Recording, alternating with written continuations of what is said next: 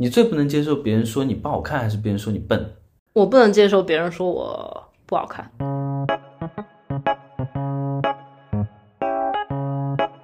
第二天，然后我就回家了，然后在家里面躺了两天。第三、第三天、第四天，我就去上班了。那个时候鼻子上面还有个导管，你怎么敢去上班呢？你一躺在手术台上，医生那个手术刀划开，就像划开一张猪的一个，就就像杀猪一样，对吧？那当时看到那个恢复好的那个自己的时候，内心的心理活动是什么？那当时很爽的。我照镜的时候，我自己都觉得，我大言不惭的觉得我自己还有某些角度很像杨幂。我觉得整容失败最大的一个感受，给我的感受不是说失败了，而是看上去像整过容。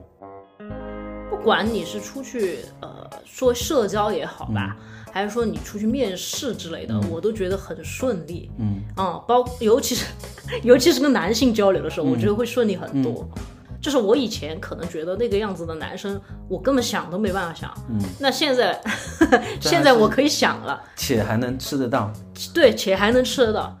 你知道吧？就是我之前也约会过几个男生嘛，嗯但是如果他知道你整过容以后，他们会非常的抗拒。可能他就觉得哦，你是整容怪，我不要跟你在一起。整容这个事情不是说真的改变了我的外貌焦虑这一件事，但我觉得整容这件事情是在我活了这三十多年来能改变我人生的一个事情，它可能胜过于高考。欢迎收听今天的之类的，我是 Hilo。之类的是一档闲聊类播客，今天很开心邀请到我的好朋友 Peggy 来跟我一起聊一下关于整容的这些事情。为什么会邀请？Peggy 来呢，正正好说到就是年前的时候，然后我跟 Peggy 约着我们谈点事情，然后我们约在那个滴水洞。我到的时候想说，哎，怎么找半天没找到？结果你跟我打招呼，我听到你声音，我才明确这个人是你。你的变化太大了，以至于如果不听到你的声音，就是你的那个活灵活现的那个样子不出现的话，我可能真的是不太能够确认这个人就是你。因为我之前其实也做过。关于医美的一些话题，在我的博客里面，但我没有触碰到说整容这件事情。其实你是一个很愿意大方承认自己整容的，对这个做过这件事情的人嘛，所以我觉得我们聊这这个话题，我觉得还是有一定的启发意义的。嗯嗯嗯，要不然你先跟听众朋友打个招呼。好的，大家好，我是 Peggy，然后呢，我也是 Hero 的朋友。我跟 Hero 大概是一七年的时候就认识了，其实他以前是我的领导，然后我们都是从四川来上海工作的。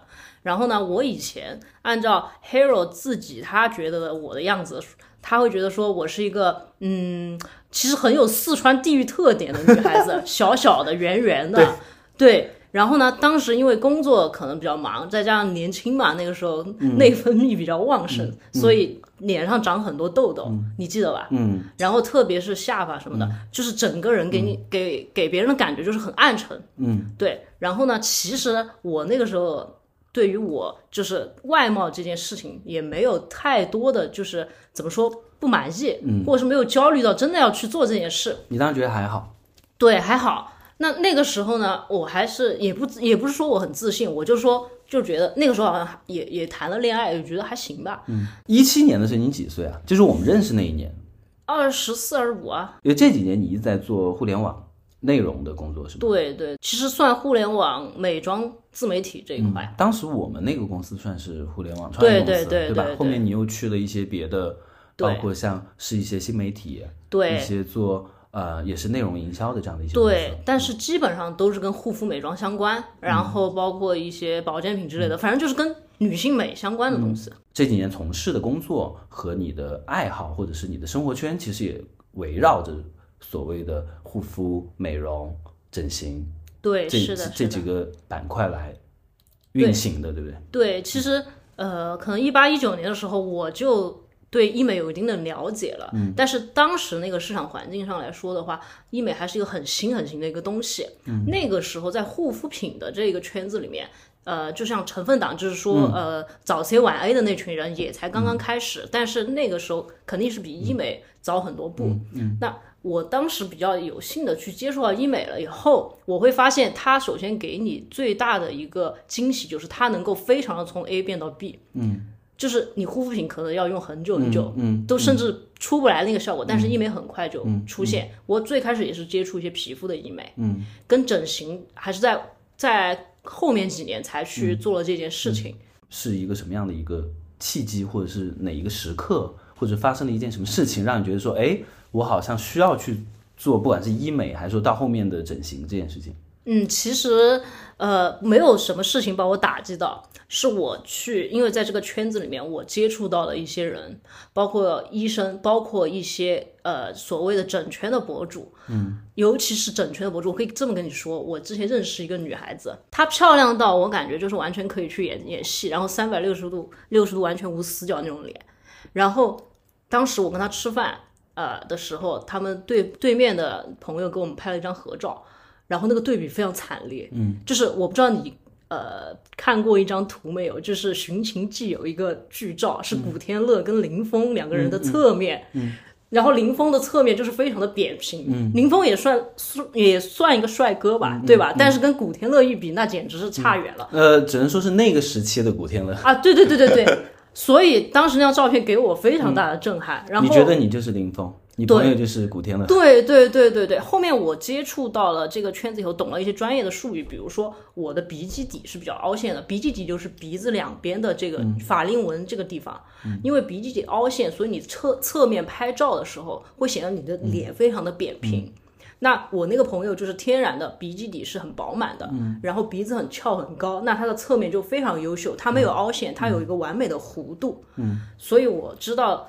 了这个事情以后，我去了解了相关的一些医美的，就是这种整形的术式以后，然后我考虑了一下，觉得可以去试一试。嗯，而且当时是因为说白了，我工作的原因嘛，我跟一个和医生有一些推广合作，我知道他的技术非常好，但是呢。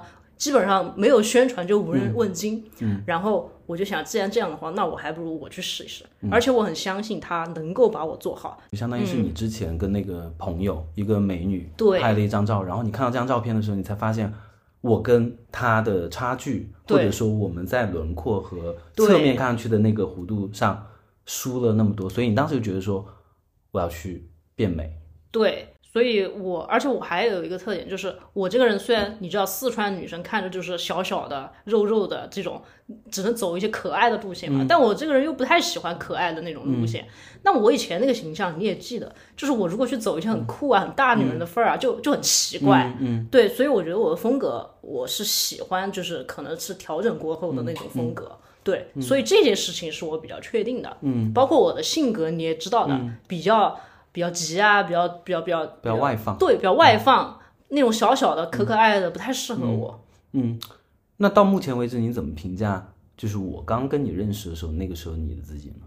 我觉得他很很敢去做一些事，但是呢，他那个时候心智还没有成熟，就是呃。他也没有对自己的外形有一个很大的要求，我现在就有很大的要求。嗯，那个时候的他，就是那个时候的我，是其实就是，嗯，比如说皮肤上长痘痘也不会去管，比如说身材嗯走样也不会去管，那不是很开心吗？就是开心。其实是没有那个呃紧迫感或者是那个危机感，因为那个时候我没有求偶的标那个那个要求。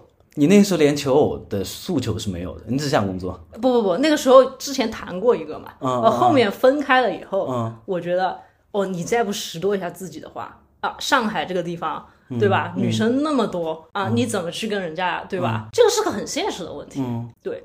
所以第一件事情做的是什么？呃，第一件事情做的是割眼袋。呃，因为之前眼袋啊，包括熬夜，包括先天性的那种。长的那种眼袋，然后呢，割掉以后呢，整个人精神状态好了很多。嗯，然后做了这个手术以后，我后面发现其实做手术没那么吓人。嗯，就是一点感觉都没有。嗯，做眼袋的时候局部麻醉，局部麻醉，然后医生还会放歌给你听。嗯，你什么感觉都没有。嗯，对。然后呢，它又不痛。然后我恢复呢，我这个人心真的很大。我恢复的时候呢，也没有什么忌口，包括我还顶着一双。只有一条缝的眼睛，我在外面可以吃饭、跟朋友喝咖啡，这种完全没关系。听上去你就是一个非常 就是无所谓。对，我在想，反正我在这儿吃饭，你又不认识我，我又不认识你了。嗯，对的，嗯，然然后因为这个小手术嘛，眼袋手术很小，做过之后，我对做手术这个事情的信心又大增了嘛。嗯，对。然后当后面我其实我最开始我只是想去填一下我的鼻基底，就是法令纹这里。后面医生给的方案说，其实你鼻子也需要做，因为你只填到这个地方，你的鼻子又配不上那么高的鼻基底，就看着很怪，所以你需要一个综合的方案。嗯，那我就考虑说，那既然是综合的方案，那就如果要做鼻子，那就一起做，那就把它做了。那所以做鼻子是在做了割眼袋以后多久的事情啊？大概是一年多左右吧。嗯，你割完眼袋，其实你整体的结构是没有变的，你只有是眼袋没了嘛，对不对？对那个时候其实还没有变美，对不对？其实有变美哦，就是因为我做的是鼻子手术，还有一个下巴假体的填充嘛。然后在做这两个手术之前，就是割了眼袋以后，我又去下巴上面打了一点玻尿酸，嗯，就是那个时候下巴的小尖尖就出来了，那个时候是好看了很多的。所以其实是下巴出来了，让你的整体的这个脸型结构变得立体了，而不是说割眼袋嘛，对不对？对，但割眼袋以后比以前好多了呀。以前你知道的，就是一副就是睡不醒的那种样子，很疲惫。嗯割了眼袋以后，马上就很精神了。然后因为那个时候玻尿酸打进去以后嘛，发现有一个尖尖的小下巴，是觉得挺好看的。那为什么要后面做了眼睛，哦，做了鼻子以后又要做下巴呢？是因为玻尿酸打在那个下巴下面，它兜不住。嗯。它不是假体，假体是一个固定的材料嘛。我用的是那个人工骨，就是骨科手术会做的那种。因为玻尿酸它随着时间的流逝，它会慢慢慢慢往下垂，就有点像巫婆的那种尖尖下巴。那你该不会把它取出来吧？对，做的时候让医生取出来，然后加了假体进去。也就是说，我们理解的打玻尿酸，它其实不算是整容，它算是医美里面往里面打一些材料，对不对？对。但你后面去做下巴，是把你曾经打的那个玻尿酸取出来，去做了一个整形手术，是里面垫了一个所谓的骨头也好，还是一个什么样的一个一个东西也好，让它真真的能够做一个永久的一个支撑，可以这么理解吗？可以的，可以的。因为现在的整形手术，它其实。其实说白了，整形的手医生他并不是只是给你做整容，他很多还要修复一些，比如说那种颌面创伤啊，他们有这样子很多的经验。嗯，所以说就相当于，比如说我做的这个下巴，它的假体是骨科手术是需要的一个材料，那么其实它是很安全的。嗯，对，它放在下巴里面，它就打了一个小小的钉子，打了一个小小的钉子把它支撑住，然后它有一个很好看的一个小翘的弧度。这样子，所以你在做这一系列手术之前，有去研究过这些手术的操作流程吗？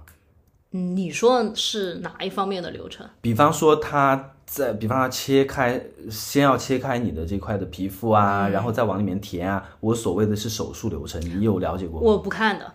因为我知道看了以后反而会更担心，所以我索性我不看。对，因为其实听上去还是挺恐怖的。是因为它毕竟是刀子，嗯，对，就是你一躺在手术台上，医生那个手术刀划开，就像划开一张猪的一个，就就像杀猪一样，对吧？那也就是说，你先是把眼袋割了，然后再去做了一个鼻基底的加上鼻子的一个手术，对，最后再去做了一个。下巴的手术，这三呃鼻子、鼻基底和下巴一起一起做的。对，那你当时做完以后脸不是肿的跟猪一样？对，天哪，你这个持续时间多长呢？它这个整个周期康复的周期？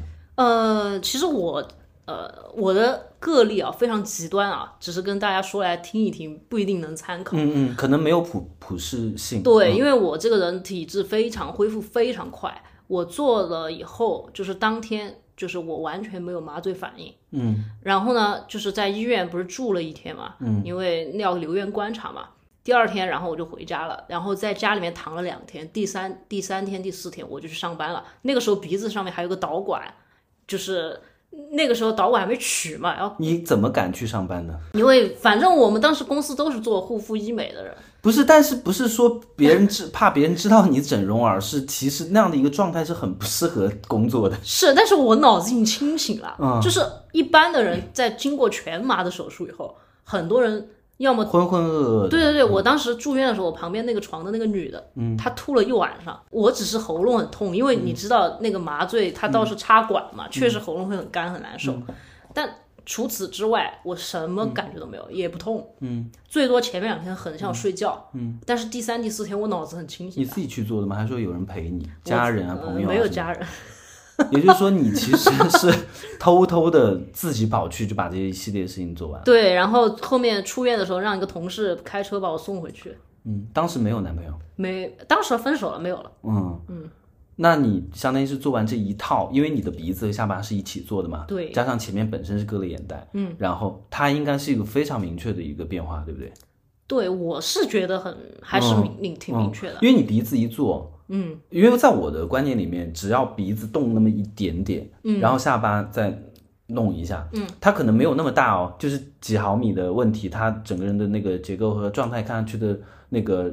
质感就不太一样。嗯那当时看到那个恢复好的那个自己的时候，内心的心理活动是什么？那当时很爽的，嗯，超级爽。就早上，比方说早上醒来，然后照镜子，突然就是哇，怎么那么美？对，是的。而且最开始，因为呃，我的鼻子嘛，因为是做的鼻综合手手术，说我的鼻梁它填了一个假体，那个假体叫膨体，那个东西呢，它它是有吸收性的。就是你看现在看我的鼻梁。不是很高，刚做出来特别高，嗯所以那个时候我照镜的时候，我自己都觉得我大言不惭的觉得我自己还有某些角度很像杨幂，对对对，当时就拍，OK，对对对，很爽这种感觉，而且我当时因为我很讨厌化妆，我基本不化妆，但是那段时间恢复好以后，就是刚恢复那那段时间，我天天都在化妆，嗯，对，然后呃，我自己觉得我走在街上，我觉得看我的人很多了，嗯，对。这样的心理变化，这个心路历程带给你的这个，除了呃容貌上别人可能看你更漂亮了，还有一些别的让你觉得很骄傲的部分吗？嗯，还有让我觉得很骄傲的部分是，其实说实话，我比之前要自信很多。我觉得，嗯，这是打心眼里觉得是，嗯，就是呃，就是不管你是出去呃说社交也好吧。还是说你出去面试之类的，我都觉得很顺利。嗯，啊，包尤其是尤其是跟男性交流的时候，我觉得会顺利很多。它可以称之为是变美的所谓的美人的红利吗？对，我觉得这个肯定是有的。所以我是觉得说，其实说白了，我觉得虽然大家现在都在提倡多元的审美，但其实还没有那么多元化到普普适性那么强。嗯，因为不得不说，其实你的。整容，嗯，在我看上去，其实是颠覆我本身对整容的一个很大的一个误解，就是说，我会觉得整整了容以后就是很假，或者是很像整容脸的这种状态。有些明女明星，我们也都知道，就是对啊，你看上去她就是整了的嘛。但是你其实是，就如果你不跟我说的话，我没见过你的话，我第一次见你的话，我觉得你就是长这样的，因为你的那个整容痕迹，或者是。自然程度是非常高的，它不像是那种就是很假的一个状态，所以这一点反而是我觉得，嗯，会蛮对。为为什么会有这样子的这种，就是大部分人跟你应该是一样的。其实我坦白说，我觉得我自己在这一行，包括我自己做了整容以后，我会觉得说会有几个原因。有一第一个原因就是说，大部分人他还是没有有自己的那个认知在。他觉得他的基础特别好，嗯，就是还是刚刚那句话，范冰冰我能能这样美，我肯定也能整成这样美。但是百分之零点几的人都不可能美到范冰冰那样，所以你一定要认清楚你的底子就是那样了。嗯，你比如说我说我要，假如啊，我要整一个什么欧美人那种鼻子，嗯，看我我这种技术肯定不行的。嗯，对，那你非要让医生整成那种可以，那就可能整出来就是你刚刚说的那种很很吓人、很奇怪的那种，对。或者不是吓人吧，因为有一些我身边其实有很多整容的人嘛，也没有到吓人，但是你能看得出来他整容了。啊，我觉得整容失败的一个，在我这边啊，我自己的观点啊，我觉得整容失败最大的一个感受，给我的感受不是说失败了，而是看上去像整过容。嗯嗯，你理解我的意思吗？我理解，我理解。我觉得好的整容是看不出来整了，但是就觉得美了。对，嗯那还有那那按照你这个说法，我觉得可能是这样子。就比如说像我刚跟跟你说的，我跟医生其实没有说我要有个标准要整成这样。嗯，我我跟他讲的是越自然越好。嗯，就是整的让人家看不出来你整。嗯，但我想大部分人可能他们没有这，他们可能对整容一般动手术是需要很大的决心，那可能他们去整容的时候他们会预期比较高。嗯，那如果他们也。没有一个比较标准的判断，那他肯定跟会跟医生说，比如说我我要好看，嗯啊，他只能找一些对对对。reference 出来，比方说就拿一些明星的对照片，对对对。对，那医生可能就说，哦，那你要这个样子，那确实可能整出来不自然，嗯，对吧？那有可能就会造成你刚刚说的那种、那种现象，对。就很假的一个状态，其实跟你的脸是本身是不合适的。对嗯。对对对对，包括我，我举个例子，就是我刚就是做那个鼻中鼻综合的时候，医生跟我说你的鼻翼比较宽的，那其实如果你切掉鼻翼以后，你笑起来鼻翼还是很宽，但但是如果你我我可以给你修的很细很窄，但是会非常奇怪。但是他说有些人就愿意修这么窄，嗯，那我说那我不要了，嗯，对，我就要它就是原本是怎么样子的，那最好是这样子，它只是缩小了一鼻点范围。子真的是你五官里面第一个会注意到的一对个一个，因为它最大嘛，它的那个结构上来讲它是最大的，所以鼻子但凡有一点点的问题的话，看上去就很假。对对嗯对。所以你整个这一套，包括你后面又做了一些什么吗？其他的没了，其他就是日常的皮肤的医美。管理。嗯对对对那所以在整容上面大概花了多少钱？整容上面，可以讲吗？呃，如果按照市场价的话，嗯我这张脸应该要花十几万，才十几万。应该差不多。也就是说，如果一个可能看上去没有那么漂亮的女生，她只需要花十几万，跟医生沟通清楚的一个情况下，她就可以变一个人，可以的，可以这么理解。因为水挺深的，我老实说，嗯嗯嗯，而且说白，整形外科做手术。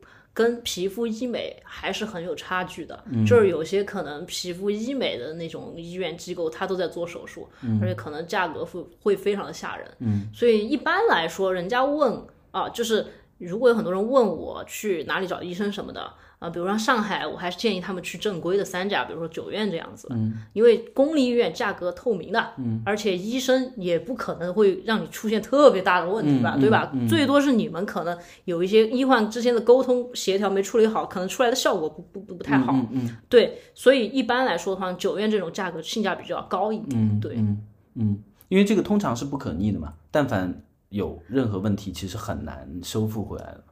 鼻子也能修复，但是你干嘛还要去第二次躺在手术台上？肯定对。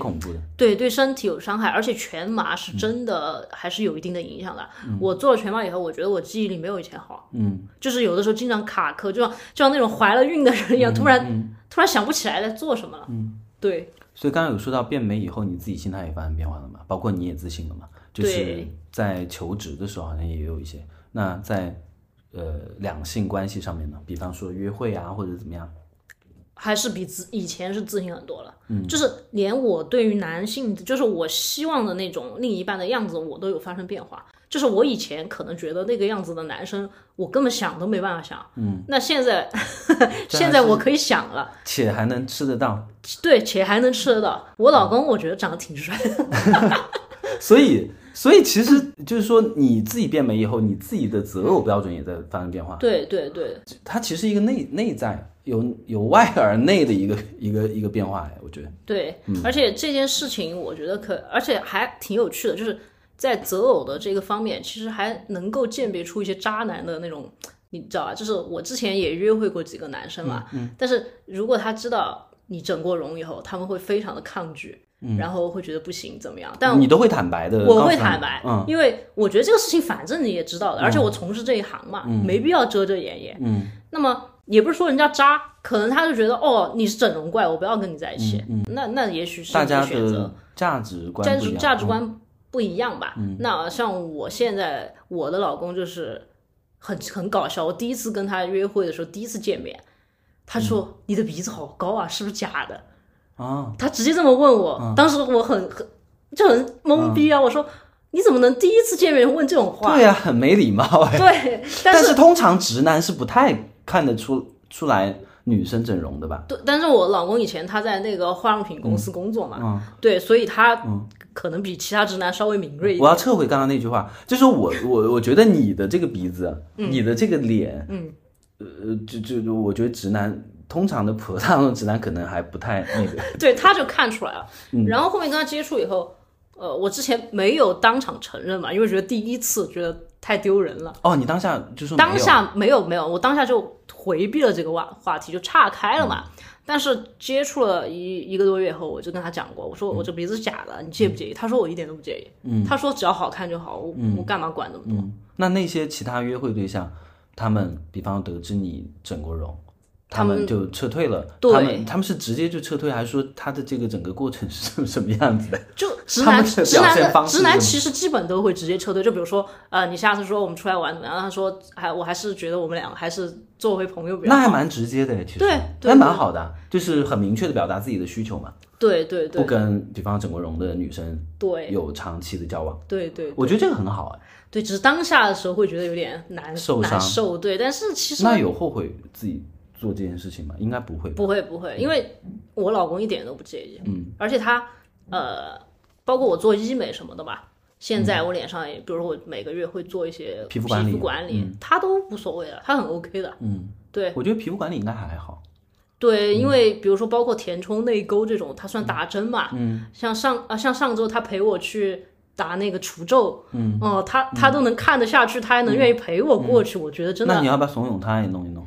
啊，但是直男跟跟女生都不太一样，他们会介意说啊，脸上会有什么东西啊，要不要看得出来怎么样的？哎，到现在为止，我我其实自己从来没有打过玻尿酸，我自己也有一个心理的壁垒吧，就是我会觉得那个打进去的这个玻尿酸或者这种这种这种药物或者是一些什么其他奇怪的东西，我其实还是蛮传统的，我我没办法做这件事情，我可能现在只能接受医美，就还是肉毒、光电的那种肉毒或者光电或者是对。其实我坦白跟你说吧，我自己对注射也是保持比较谨慎的状态。嗯呃上个月不是找你嘛，对。就是我做那个眼袋手术嘛。对，因为当时要做缝线，我是内切嘛，嗯嗯然后当时我那个医生就跟我说，嗯，就你介绍那个医生，他说那个呃有两种线，就是因为要做缝线嘛，一一一种是那个呃不不能代谢掉的那种线，一种是蛋白线，可能它可能就是可以代谢掉的那种，如让我去做选择，我还是选可以代谢的，因为对我来讲，我觉得我脸上尽量还都是自己的。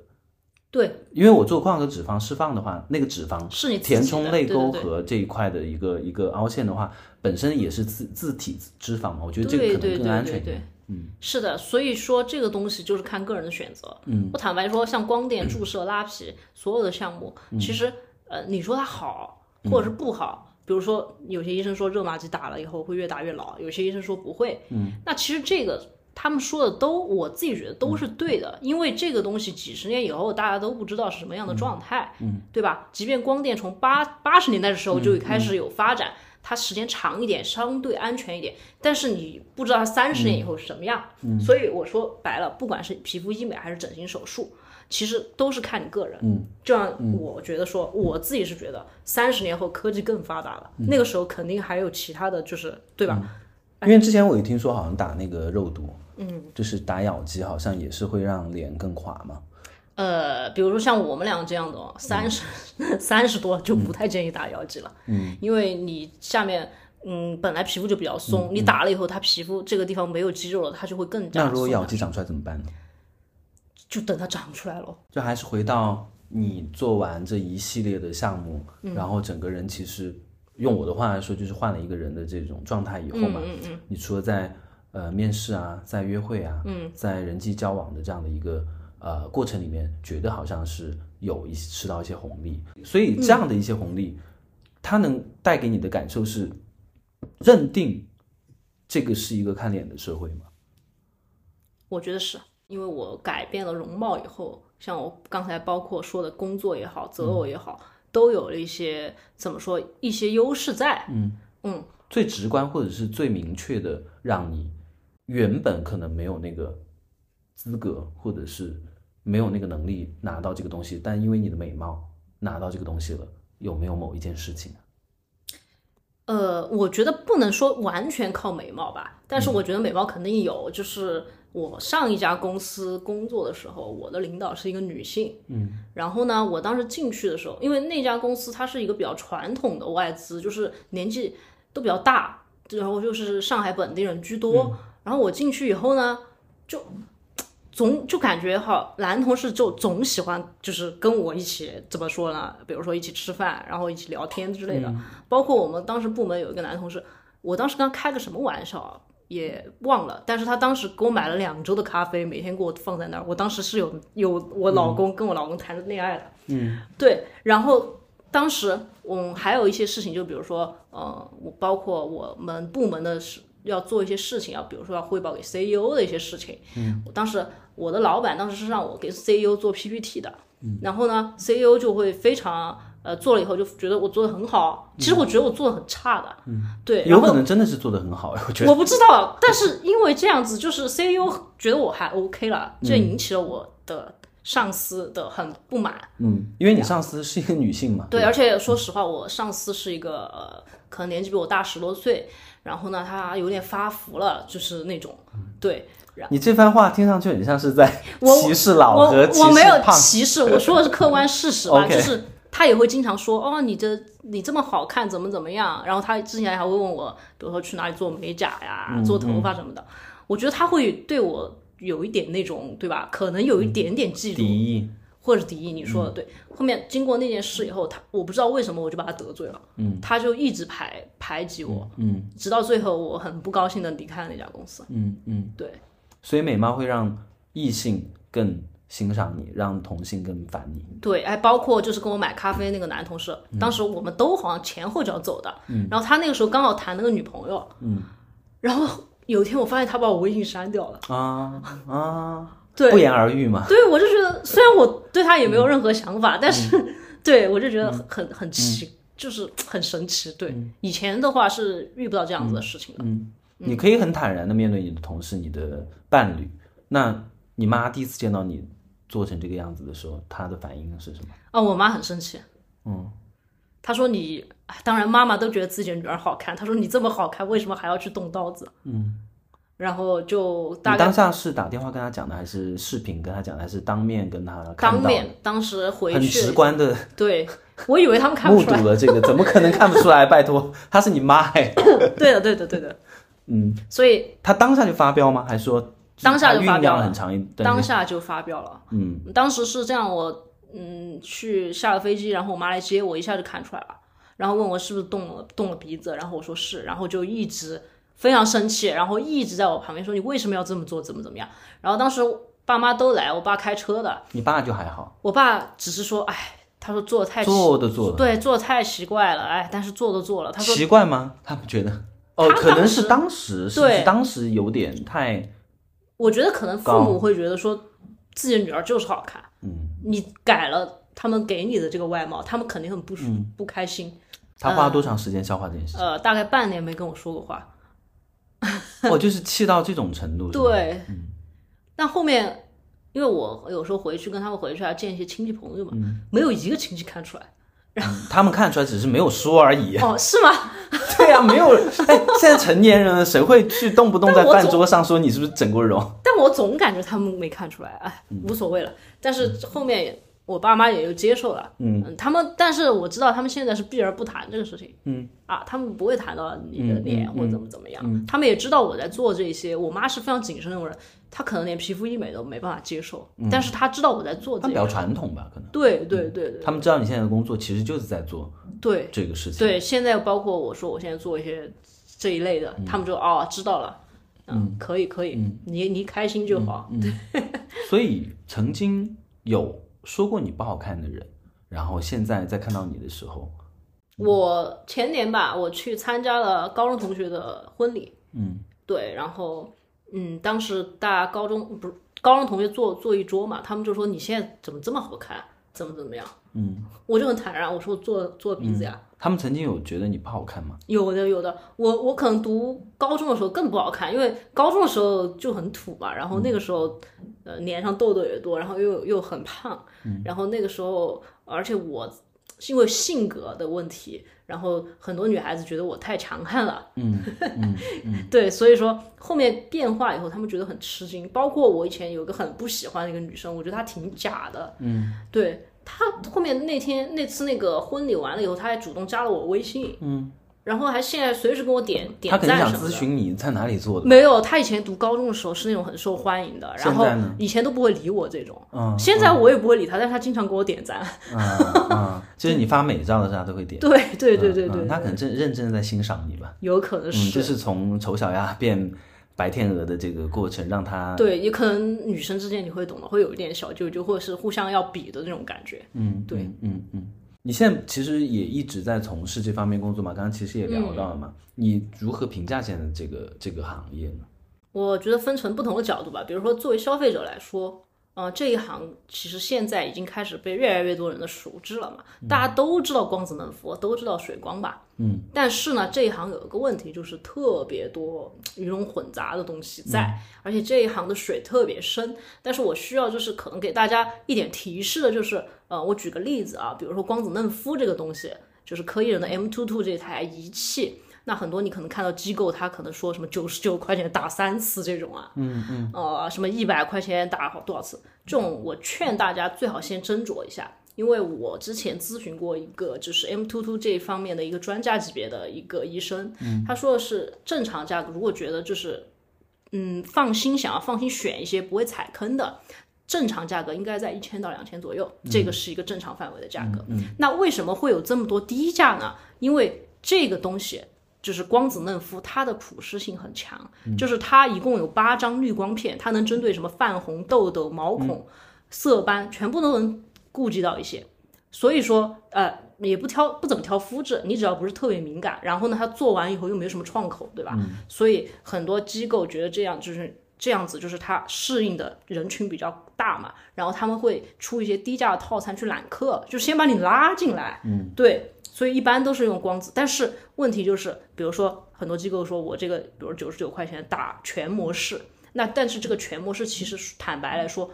要打一个问号，因为这八张滤光片不一定都适合你。如果把这八张滤光片全部打你脸上，而且能量打得很高，你肯定会烂脸。但如果打了以后你脸上什么反应都没有，那只能说那个医生给你操作的时候能量很低，基本上没有效果。嗯，对，所以这是我需要提示大家的。所以其实就是鱼龙混杂，在所有这么泛滥的这些这些店呐、或者是这些机构里面去做选择，这件事情其实还是需要有专业人士的一个对对对，然后呢，我作为就是一个行业从业者来说，因为我是从我们公司以前做一些美妆的东西，现在开始做医美的东西。那其实因为呃，我之前也跟黑友聊过，就是新消费，尤其是美妆护肤前几年很火，但是随着现在经济太不太 OK 嘛，美妆护肤这一块热潮已经退了，所以说大家都很卷，包括今年很多品牌都没有什么预算，就是像我们这些做。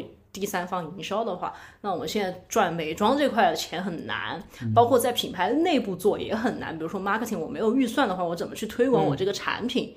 那么医美呢这一块呢，它相对于美妆来说是一个比较好的一个，就是怎么说？如果我以前从事美妆护肤，那如果我可以去考虑来来医美看一看。医美它包括就是比如说上游的厂商，就刚刚说的科医人这种厂商设备商，然后中游的这种机构、医院啊，然后医美机构呀，包括我们现在这种 C 端的，就是下游的，就是这种比如说 To C 的一些媒体，我们可以做一些社群这样子、这样子的内容，我觉得比护肤现在机会多一些。嗯嗯就如果要选一样的话，你觉得就一定要失去一样，就失去美貌和失去你现在的智慧，你你会选哪个？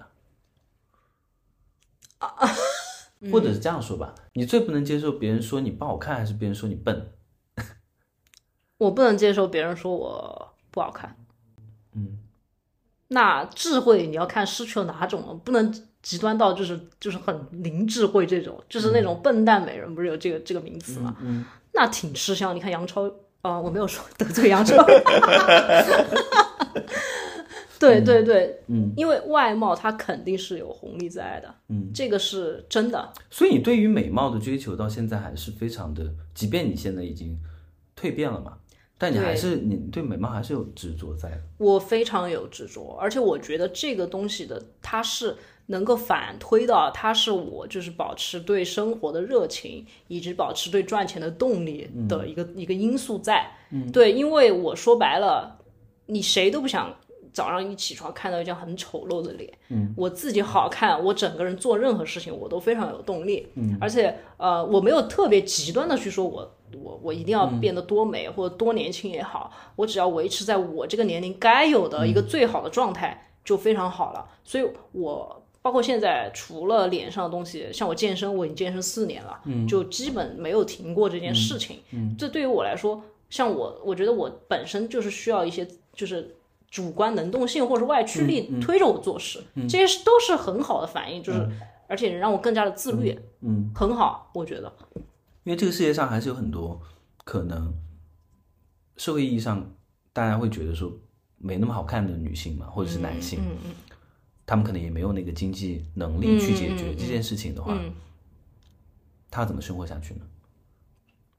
每个人可能怎么说？每个人有每个人不同的一些追求吧。就比如说，我跟有一些做医美的一些人聊天，那么他们有一些是真的很自律，就是在护肤这件事上很自律，但是经济不允许。嗯，但我觉得他能够在护肤这件事上做到非常极致，也很 OK。我知道，呃，像我认识呃一个我们那边的一个一个一个一个朋友，然后他是兰州的，然后他大概四十多岁了，他皮肤状态非常好，他可以天天坚持用美容仪，嗯，二十分钟，你觉得你做得到吧？我身边就找不到一个能坚持一个月的，嗯，然后天天严格防晒，就是。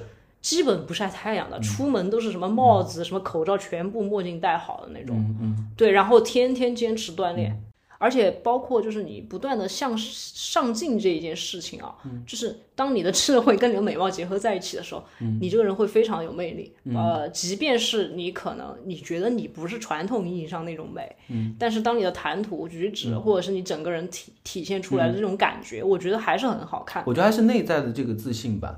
对就是其实美这件事情还是蛮抽象的，我我自己觉得啊，就是对每个人对对美的标准其实是的，很是不一样的。是的，所以你自己散发那种状态，我觉得可能更优于，就是说你的五官一定要多精致的一个美貌很难标准化嘛，对吧？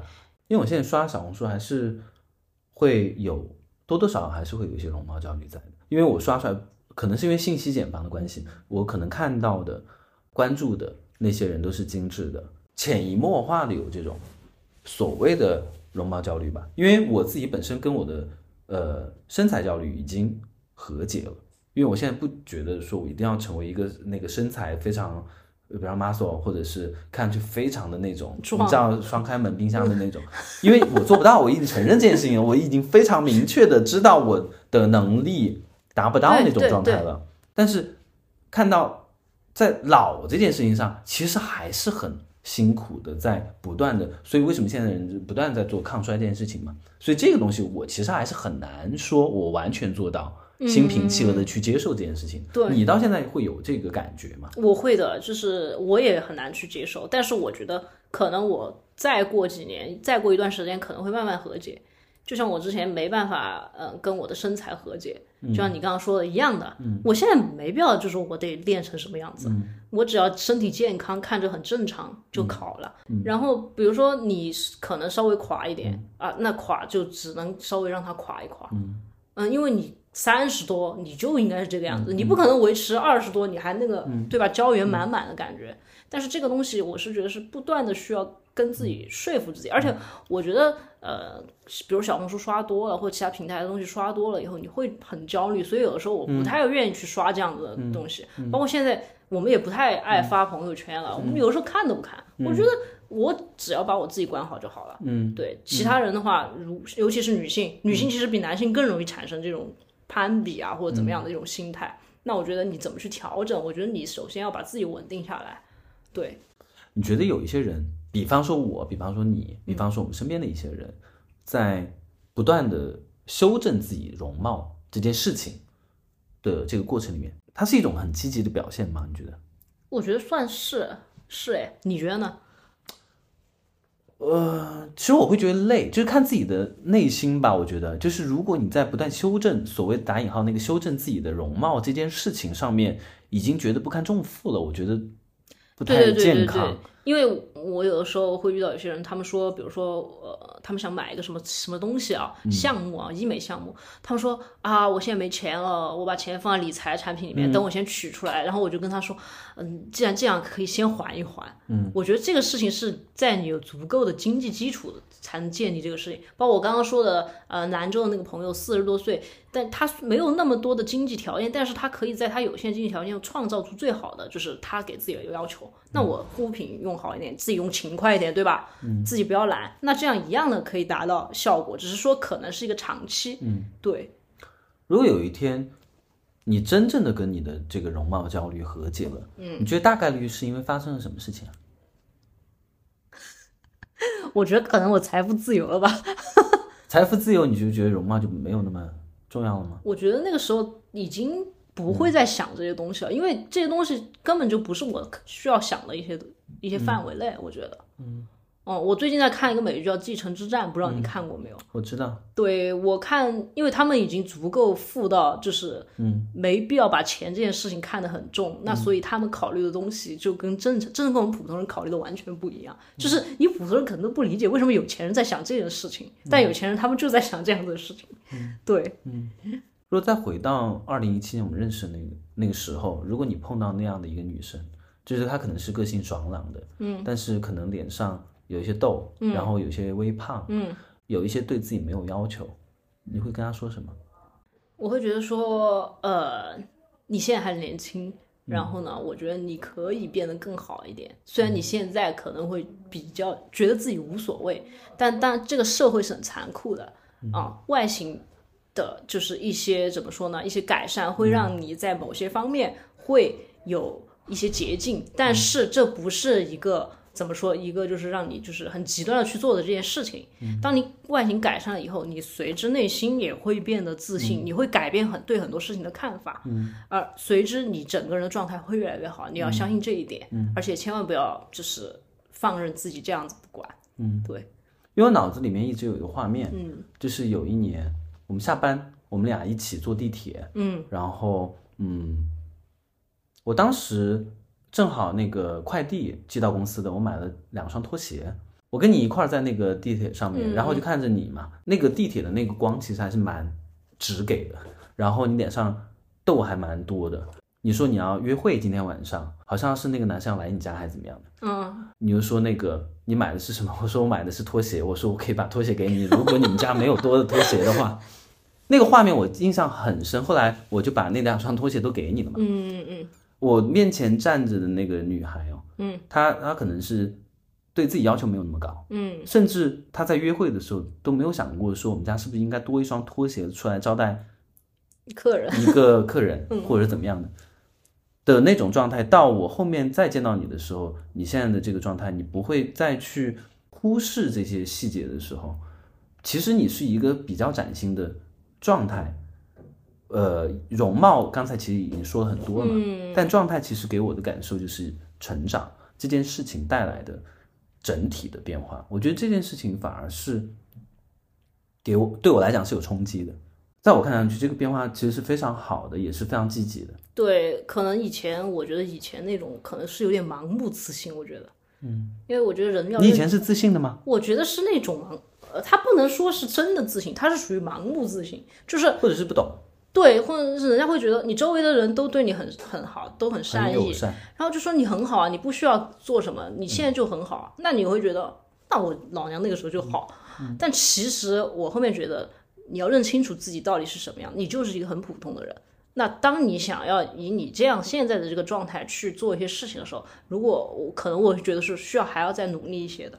那所以，我后面想到想到了这一步，那我改变了以后，我现在所得到的这个状态是我比较满意的。对，虽然我也经常还是会焦虑，但是我觉得整体来说，我是比以前确实是更加成熟一些。嗯，对，最后一个问题，嗯，你觉得整形这件事情是爱自己的表现，还是不爱自己的表现？如果当我们在探讨爱自己的时候，你其实应该更顺从于自己本身的这个基底，嗯，而不是去破坏它。嗯，在在说不爱自己的时候，但是你其实又在不断的通过一些外在的这个变化去调整自己的整体的一个状态。嗯嗯嗯，你怎么看做整形这件事情？到底是爱自己还是不爱自己？我自己觉得肯定是爱自己了，对，因为我还是回到那句话，就是当然父母觉得你是最好看的，但我永远都是在茫茫人海里，我是一个非常普通、非常渺小的一个人。我一直觉得女女性哈，我觉得女人不狠，真的真真的是没办法达到你想要的一些东西的。我说的是，呃，除了我自己来说，比如说我们就随便举一个例子，像邓文迪厉不厉害？嗯，对她很厉害，对吧？但是她这种做法，一般女生是做不到的。但是人家做到了，那人家就有现在的东西。所以我觉得，你如果不对自己狠一点的话，你不知道你还能够触到什么东西。我觉得，因为女生本身来说，有些东西她确实，虽然这个时候，我我我总觉得说这个会被很多人喷啊。女性她可以利用自己的优势去获得一些东西的。嗯，男性其实也是，我觉得这个倒没有说是女性主义或者是反女性主义这件事情。你要因为比如说你可能你在现在这种状态下，你想比如说我要更有钱，我要去什么，我要去上层这样子过一个好的生活，那你去怎么去怎么做呢？嗯，对吧？嗯，对你你肯定要做出一些改变，不说整容了，总还有一些其他的，对吧？嗯，那你如果还是在就是不动的话，那那我觉得说你你这个人就整个人会很保守，嗯，对，你就可能像井底之蛙一样，也许你永远都达不到你想要的那个，不能满足你的野心。但如果你是不是一个野心很大的人，我觉得没有问题的。嗯，每个人有每个人的过法，但是对于我来说，我肯定是可能是要是会有一些野心在的。嗯，对，你怎么看这件事情？我觉得可能是不爱自己，嗯，因为可能你爱的是你期待中的那个自己，而不是你原始的那个自己，或者是，嗯，一直在跟你相处的那个自己。嗯，你爱的其实可能是活在那些模板里面的那个那些你希望成为的那个自己。我觉得他可能都是自己，但是可能并不是原本的那个东那个人。有没有今天我没有问到，但是你很想分享的故事？嗯，我觉得吧，就是整容这个事情，不是说真的改变了我的外貌焦虑这一件事，但我觉得整容这件事情是在我活了这三十多年来能改变我人生的一个事情，它可能胜过于高考，因为虽然嗯感觉反正就是人的生活都是往这样子走的，但是整容之后我遇到了现在的老公，然后呢。呃，整了容之后呢，我然后有建自己的一些社交圈子，因为在这个圈子工作，有一些工作的资源和机会。然后整了容之后呢，然后我自己也对自己有一个非常确定的一个风格的一个一个一个一个一个要求和对，还有包括身材什么的这些东西，我觉得它都是正面的，当然也会有一些负面的东西在吧。嗯，比如说你可能真的就是觉得说，像你刚刚说的，你。